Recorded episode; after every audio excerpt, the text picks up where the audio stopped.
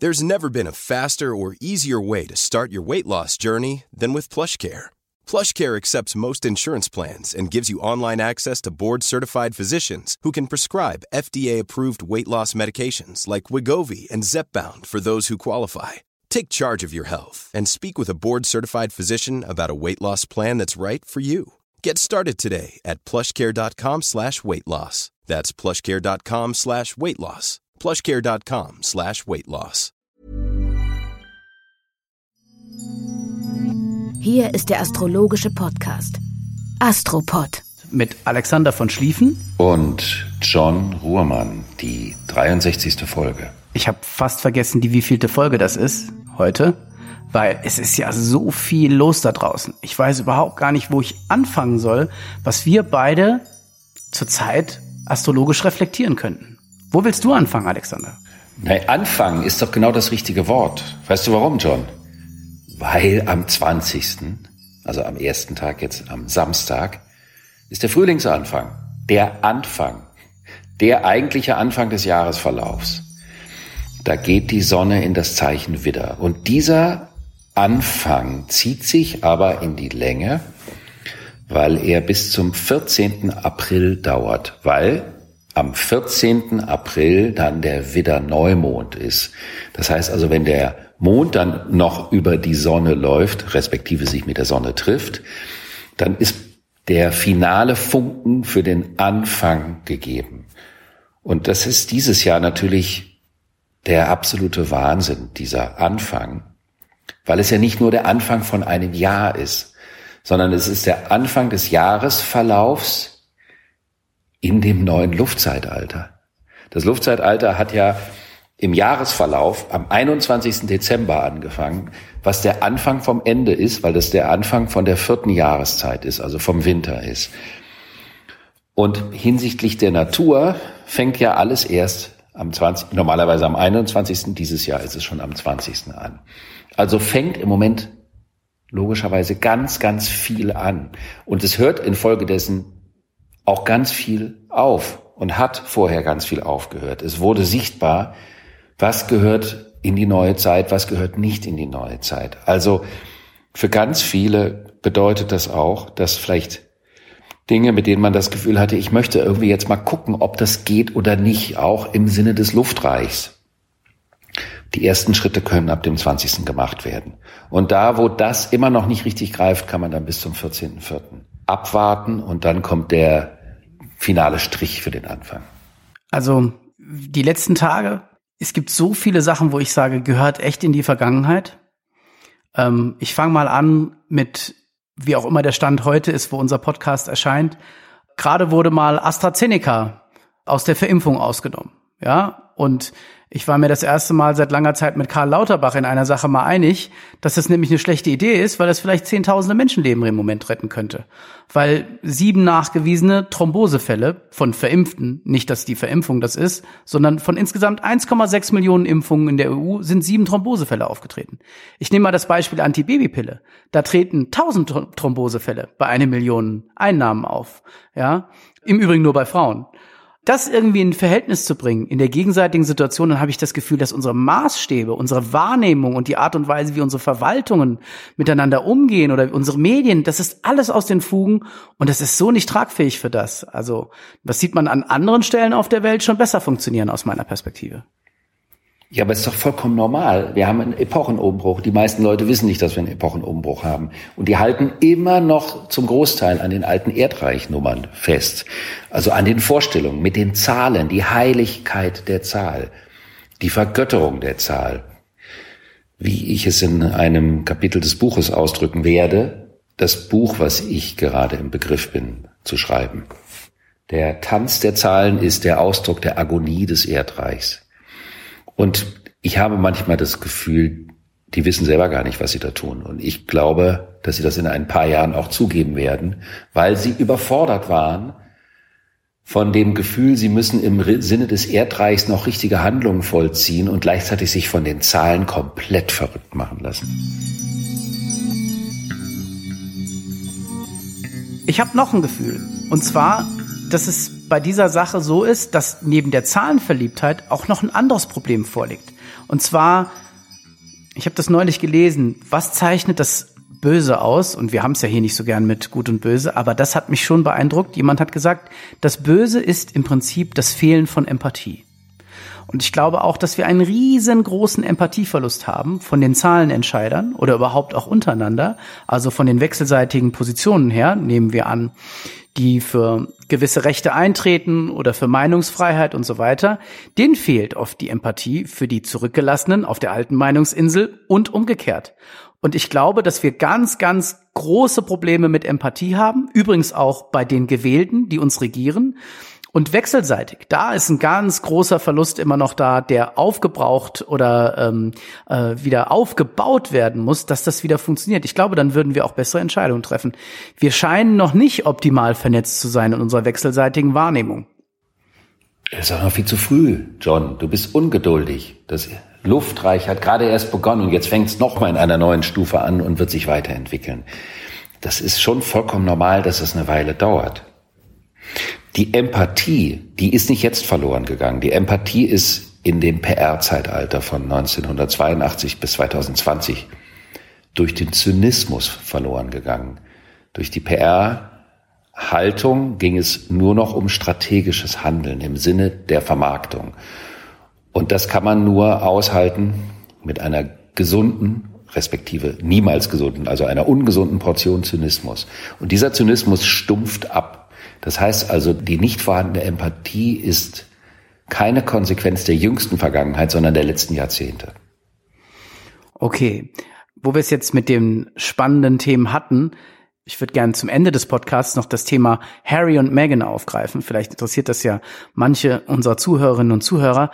Dazu habe ich noch ein paar Fragen und ich glaube, das wird auch noch mal ganz spannend. Also, wie wird unsere astrologische Woche ab morgen? Zunächst mal hat es eine ganz spektakuläre Übergangssituation gegeben, weil Europas größtes Rechenzentrum in Flammen stand. Und der Text dazu in der FAZ von Niklas Mark ist unglaublich und ich wäre geneigt, davon ein paar Zeilen zu zitieren, weil ich mal davon ausgehe, dass der Herr sich vielleicht nicht mit Astrologie beschäftigt, das weiß man ja nie, und infolgedessen den Kontext, in dem wir das betrachten, vermutlich gar nicht auf dem Schirm hat. Aber was er geschrieben hat, ist hochspannend. Ich zitiere jetzt. Die Rauchsäule im Herzen des Internet wirkt wie das Symbolbild eines Epochenbruchs. Des schwierigen Übergangs von der Kultur des Verbrennens zum Elektrozeitalter. Vom Fossilen zum Immateriellen vom rußigen Schmutz der Druckerschwärze und Auspuffrohre, von der dreckigen Wärme der Kamine und Zigaretten zum eisigen Leuchten der kalten, glatten Bildschirme. Das Bild vom brennenden Internet am Rhein könnte ikonisch wirken, weil es die Physikalität und die tatsächliche Verletzlichkeit der rhetorisch in den Stand einer uneingreifbaren virtuellen Naturgewalt erhobenen Datenspeichertechnologie des Internets überhaupt vor Augen führt. Ist es möglich, dass die Cloud in Flammen aufgeht wie einst Troja oder die Götterburg Valhalla? Eher nicht, bloß ein kleiner Teil von ihr, aber in einer Zeit, in der Daten das neue Gold sind und das Funktionieren des Staats vom Zugriff auf sie abhängt, sollte der Unfall einem dennoch zu denken geben. Das war in der FAZ vom 13. März. Und das finde ich so unglaublich, dass diese Bilder von der brennenden Wolke, das ist ja das Luftzeitalter, und wie er das gegenüberstellt, das ist schon eine spektakuläre Darstellung des Epochenwandels. Ja, auf jeden Fall. Also das analoge Brennen gegenüber dem digitalen Fliegen. Ähm, sehr schön, finde ich in tollen Worten zusammengefasst hier vom äh, Autor dieses Textes. Äh, und es gibt so viele Vektoren, die davon wegzeigen. Wenn man sich überlegt, dass wir gerade da draußen eine Technologie sich am entwickeln sehen, die Blockchain, wird vielleicht nicht allen Zuhörerinnen und Zuhörern was sagen, aber hier geht es ja eben darum, sich von gewissen Institutionen loszusagen. Hier geht es um die Möglichkeit, das kann man natürlich wie immer in die eine oder die andere Richtung auf der moralischen Skala bewegen. aber auch miteinander zu wirtschaften, Geld zu überweisen und alternative Währungen zu finden. Dazu muss man mal ganz fairerweise sagen, 13 Prozent der Weltbevölkerung sind überhaupt in der Lage, ein Konto anzulegen und eine Währung, die einigermaßen stabil ist, mit etwas Inflation zu benutzen. 87 Prozent der Weltbevölkerung sind dazu nicht in der Lage, das zu tun und haben deshalb natürlich auch nicht unbedingt einen Zugriff zu freien Märkten oder solchen Dingen. Also die Digitalisierung an sich, wenn die da gerade in Flammen aufgeht, die hat auch viele gute Zeichen. Zum Beispiel auch, dass wir jetzt gerade hier in unserem eigenen Netzwerk mit unseren Zuhörerinnen und Zuhörern das, was du astrologisch für die Woche jetzt gescreent hast, zu teilen. Und da ist irrsinnig viel Wert drin. Und deswegen glaube ich an die Netzwerke, auch wenn sie hier und da in Flammen aufgehen, weil hoffentlich an einer anderen Stelle eine alternative Serverstation steht, die einigermaßen die Daten mitnimmt und weiter quasi in die digitale Unsterblichkeit trägt und damit belastbar bleibt. Also das Netzwerk. Ever catch yourself eating the same flavorless dinner three days in a row? Dreaming of something better? Well, HelloFresh is your guilt-free dream come true, baby. It's me, Kiki Palmer. Let's wake up those taste buds with hot, juicy pecan-crusted chicken or garlic butter shrimp scampi. Mm. Hello Fresh. Stop dreaming of all the delicious possibilities and dig in at HelloFresh.com. Let's get this dinner party started.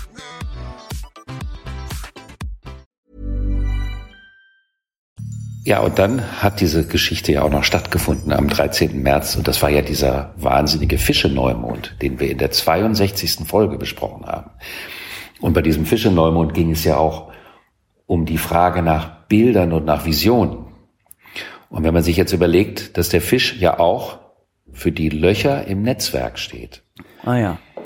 Und wenn wir uns also überlegen können, dass wenn die Cloud brennt, was ich ein spektakuläres Bild finde, wenn man sich das jetzt überlegt, in den alten Barockgemälden, die, wo die ja alle, die Engel und alle immer in, in dem Himmel rumgesegelt sind. Und die Wolke immer ein Symbol für die Pforte zum Jenseits war. Und wenn man sich jetzt vorstellt, dass diese Pforte symbolisch gesehen brennt, das ist so ein unglaublich starkes Bild. Und dann geht es ja auch darum, dass Daten verloren gehen. Und das heißt, im Netz ist ja eigentlich alles auffindbar. Aber wo sind denn im Netz die Schlupflöcher? Das ist ja das Fische-Thema. Also ist die Symbolik dieser Geschichte wirklich spektakulär. Und wir wollen uns aber jetzt der Woche zuwenden. Am 20. beginnt der Frühling, wie wir das einleitenderweise gesagt haben. Da geht die Sonne in das Zeichen Widder. Und das ist der erste Anschub. Und was zu erwarten ist, wir hatten ja am 17. Februar die erste Saturn-Uranus-Spannung. Und die nenne ich ja den Umbau. Der Umbau hat begonnen. Und das heißt also, die neue Epoche, die braucht nicht ewig und plätschert nicht so langsam los, sondern direkt mit dem 17. Februar hat es angefangen, dass die Umbaumaßnahmen, praktisch die Arbeiter kommen auf die Baustelle und Abrissarbeiten anfangen und Gerüste hochziehen. Und dass natürlich in der Folge dessen ganz viel sich beschleunigt. Und das wird jetzt ab der Zeit natürlich noch stärker werden. Und wir werden natürlich die Zeit bis zum 14. April im Visier behalten und am 14. April für den 14. April dann nochmal ein Special zu diesem Neumond machen. Am 21. geht dann auch die Venus, die die ganze Zeit in den Fischen war, die geht in das Zeichen Widder. Und das ist deswegen so unglaublich spannend. Ich versuche das so zu erklären, dass es nicht Astrologie-Fachkundige auch verstehen können, denn darum geht es uns ja. Die Königskonstellation hat im Wassermann stattgefunden. Und in der Astrologie ist das so, jedes Zeichen wird von einem Planeten beherrscht. Und dieser Herrscher, der sagt, was dort geschehen soll. Und der Wassermann wird von dem Planeten Uranus beherrscht. Der Planet Uranus befindet sich im Zeichen Stier und sagt, wir müssen mit den ganzen Ressourcen, wir müssen mit den Grundwerten einen Neuanfang nehmen. Das ist also ein Thema, aber das dauert ein paar Jahre, der ist da für ein paar Jahre drin. Und Stier wiederum, das ist wie auf einem Brettspiel. Zu dem Zeichen Stier gehört die Figur Venus. Und die Venus, interessanterweise, die wechselt eben relativ schnell das Zeichen. Und die war jetzt eben für eine längere Zeit in den Fischen und jetzt ist die in den Widder gewandert. Und die bestimmt, auf welcher Ebene die Veränderungen stattfinden sollen. Es geht also um das Thema Zuneigung. Was ist mir wichtig? Was will ich? Für welchen Wert möchte ich kämpfen? Und die Venus wird dann in den Folgemonaten in den Stier und in den Zwilling gehen und dadurch werden viele kleine Themen bestimmen, auf welcher Ebene der große Wertewandel stattfinden soll. Und Widder hat eben auch eine kämpferische Note. Die Venus gehört eigentlich nicht in den Widder. Da gehört der Mars rein und der Mars ist ein Symbol für den männlichen Angreifer, also für den männlichen Archetypus, der die Venus auf die Schulter packt und mit der abhaut. Und die Venus steht für die Verführung, für das Verlocken. Und wenn die Venus im Widder steht, dann steht sie also an einer ihr uneigentlichen Stelle. Das heißt, sie verlockt nicht, sondern sie geht selber auf die Jagd. Das ist natürlich für auch diplomatisch gefärbte Initiative Vorhaben eine sehr, sehr gute Konstellation.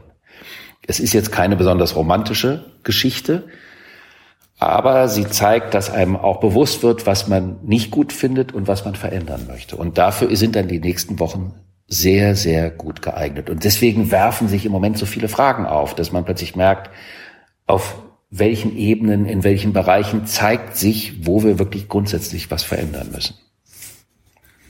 Interessante Analogie. Du hast eben von Uranus gesprochen. Übrigens am 13. März vor 240 Jahren, also am 13. März 1781 wurde der Uranus erst entdeckt. Ich finde ein interessanter Zusammenhang. Das ist wirklich spooky manchmal.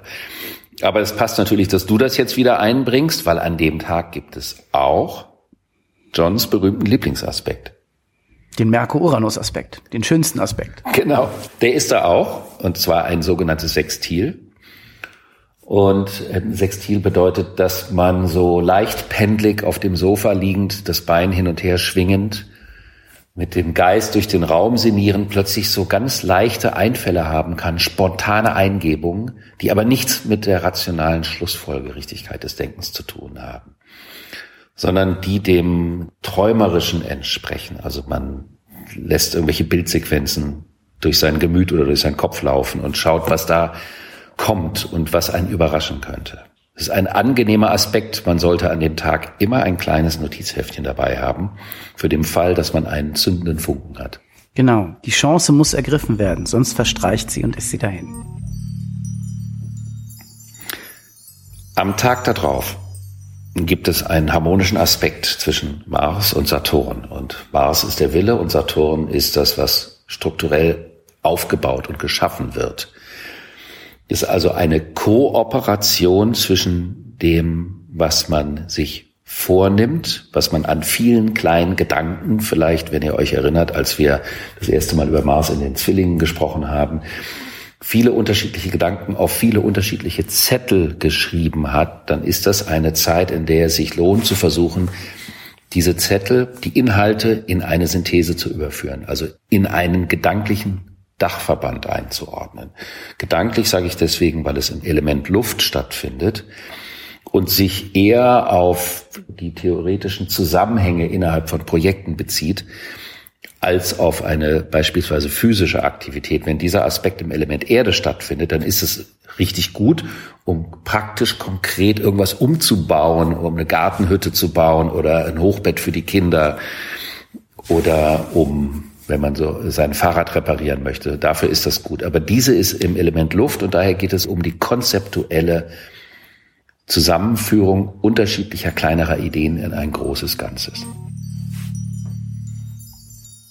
Zwei Tage später haben wir dann zwischen Merkur und Mars einen Spannungsaspekt. Das ist ein Debattenaspekt. Das ist also etwas, was Stammtischstrategen wahnsinnig gerne haben. Das stimuliert also mein Denken Merkur und mein Durchsetzungswille Mars. Also ich möchte mein Denken behaupten. Ich möchte meine Meinung sagen. Das ist also ein Aspekt, der die Meinung vor die Haltung stellt. Und vor dieser Gefahr sollte man gefeit sein an diesem Tag, sondern sollte sich eher darauf konzentrieren, inwieweit das, was man sich überlegt hat, auch selber umsetzen kann, anstatt eine Meinung über etwas zu haben, was man selber nicht umsetzt. Das ist also das Typische des Stammtischstrategen. Ich erzähle immer gerne den Unterschied zwischen Verstehen und Begreifen, dass das Begreifen immer was mit dem Greifen der Hand zu tun hat. Und das Verstehen hat eher was nur mit dem Denken und mit dem Geist zu tun. Und wir haben ja ein äh, Schulsystem, was hoffentlich in den nächsten Jahren vollständig in Schutt und Asche gehen wird, damit es neu aufgebaut werden kann, dem Luftreich angepasst und die jungen Menschen da abholt, wo sie auch sind mit ihren Möglichkeiten. Und da wird ja sehr viel über das Verstehen gearbeitet. Aber begreifen heißt, ich tue etwas, ich verstehe etwas, indem ich es selber auch umsetze. Ich mache es. Und über das Begreifen verinnerlicht sich das ganz anders. Und das ist natürlich ein schöner Aspekt dabei. Also anstatt zu debattieren, sollte man schauen, was von dem, was ich denke, kann ich auch umsetzen. Oh ja. Ich denke, dass vom Machen oft viel mehr hm, Informationen entstehen, die einen voranbringen als vom Nachdenken. Und ich glaube, oder überprüfen und evaluieren. Ja, es gibt diesen schönen englischen Satz, äh, Action leads to insights far more than insights leads to action. Ich glaube, seltener war es bezeichnender für das, was wir in diesen Zeiten von unseren Institutionen sehen und teilweise auch von uns selbst, ist uns vielleicht Pragmatismus verloren gegangen, vielleicht der empathische Pragmatismus verloren gegangen und das, was du gesagt hast mit der Bildung. Oh ja, das ist seit den Steinischen Reformen Anfang des 19. Jahrhunderts nicht so wesentlich im Inhalt verändert worden, wie das Ganze vermittelt wird und funktioniert. Hier muss dringend was passieren, dringend, dringend, dringend. Denn die Generation, die jetzt aufwächst, sei es, dass sie Abitur macht, sei es, dass sie in der Grundschule ist, ähm, die merkt gerade, dass es quasi eine Machtlosigkeit gibt und eine Vereinsamung an einem gewissen Punkt vor ihren großen ersten Lebensaufgaben, die für sie gar nicht so richtig erklärbar ist und die sicherlich ihre Entscheidungen, wie sie in der Zukunft mit Dingen umgeht, nachhaltig beeindrucken wird, weil das die ersten großen Prägungen sind, die sie während entscheidenden Phasen ihres Lebens lernen. Und da haben die alten Institutionen an vielen Stellen, nicht an allen, an vielen Stellen nicht geholfen und keine Basis für ihren Fortbestand gelegt. Interessanterweise steht in der Bibel, am Anfang war das Wort und im Faust, am Anfang war die Tat. Und das eine ist Merkur und das andere ist Mars. Damit sind wir am Ende der Konstellation für diese Woche. Du hattest noch ein Anliegen, John. Du wolltest was über Megan erzählen oder fragen. Genau. Es ist so viel diskutiert worden. Es ist so viel auch gezeigt worden auf allen Kanälen rund um den Globus, ja.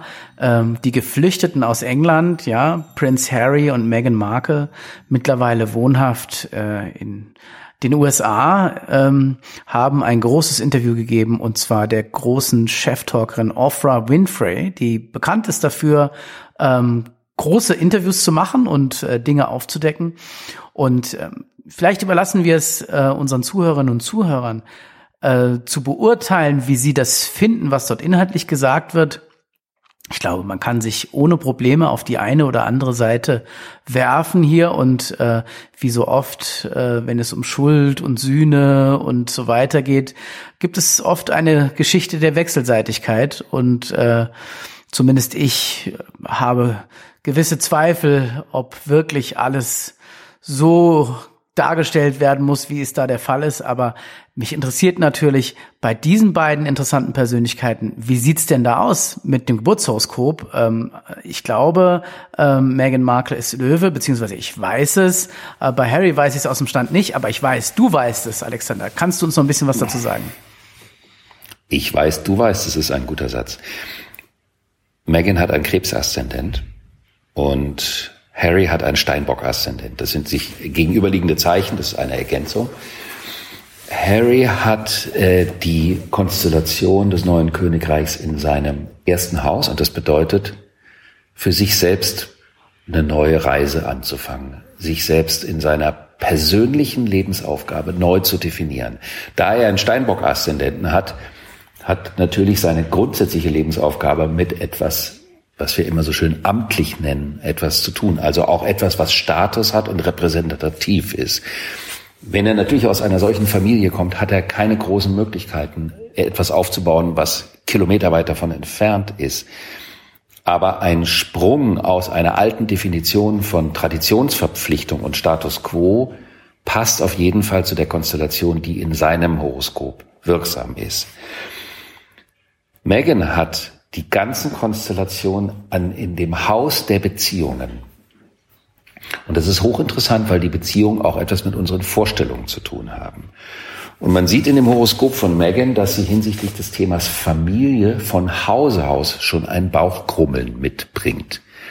Sie ist da nicht sehr entspannt. Und da ist auch eine Erwartung, dass die Dinge nicht so laufen, wie sie sich das vorstellt, oder eine Art unbewusste Erwartung von einer Enttäuschung.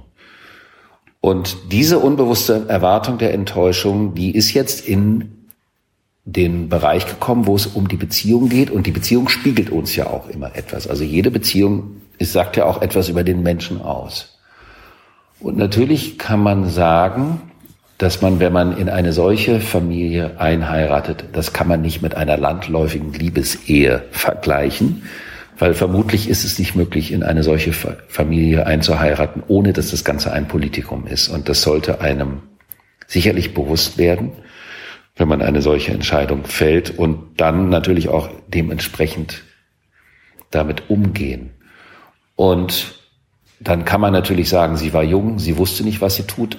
Das ist die Frage, ob sie damit auch vor sich selbst langfristig gesehen durchkommt. Also ist ja ein Riesenthema. Wir können es glaube ich, aus ganz vielen Richtungen betrachten. Da ist natürlich auch das Monarchie-Establishment gegen die scheinbar junge progressive Ehe, wo das Thema Rassismus eine Rolle spielt, das wir auch schon viel hier behandelt haben äh, äh, in unserem Podcast. Ja, dann kann man natürlich auch immer sagen, wie du es eben gesagt hast, die wussten doch, worauf sie sich einlassen und wechselseitig. Ich finde, es hat eine riesengroße psychologische Komponente. Ähm, die Liebe deines Lebens in irgendeiner Beziehung steht die immer zu deiner Mutter, ja. Und Prince Harry konnte nicht seine Mutter retten, äh, in ähnlicher Konstellation. Er hat es ja auch selber angeführt, dass er äh, das Gefühl hat, dass er, dass sich etwas wiederholt. Und ich denke, dass hier die Konstellation gegeben ist, dass er quasi etwas nachholt, was er in seiner kindlichen Prägung nicht machen konnte. Und ähm, an der anderen Stelle ist, glaube ich, Meghan Markle äh, ist gewohnt, ähm, äh, in einer schwierigen äh, familiären Situation zu sein und möchte sich das nicht mehr geben. Dass sie sich jetzt gemeinsam aus England herausbegeben haben, ist bemerkenswert. Es passiert nicht zum ersten Mal im englischen Königshaus. Die moralische Beurteilung fällt gespalten aus in der englischen Gesellschaft, ich glaube auch weltweit. Ich glaube, es ist auch zu Recht gespalten. Und äh, jeder Zuhörer und jede Zuhörerin werden sich ein eigenes Bild dazu machen. Wenn man England heiratet und dann England entschwindet, dann führt das zu viel Friktion. Ob es wirklich was mit neuen und alten Königreich, das wir hier besprechen, zu tun hat, ich glaube, darauf muss sich jeder selber einen Reim machen.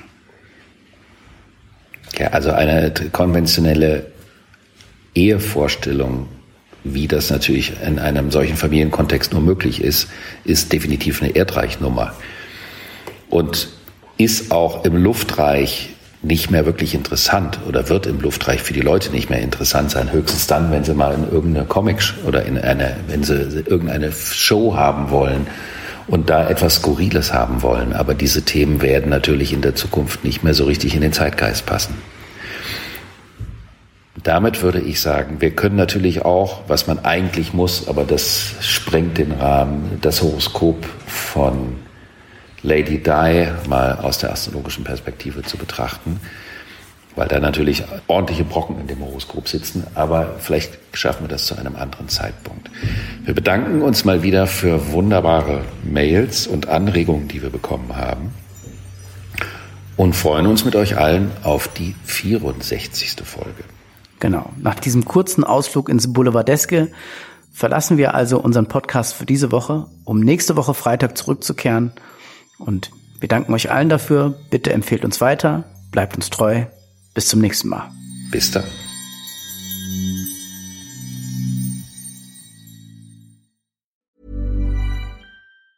Ever catch yourself eating the same flavorless dinner three days in a row? Dreaming of something better? Well, HelloFresh is your guilt-free dream come true, baby. It's me, Gigi Palmer. Let's wake up those taste buds with hot, juicy pecan crusted chicken or garlic butter shrimp scampi. Mm.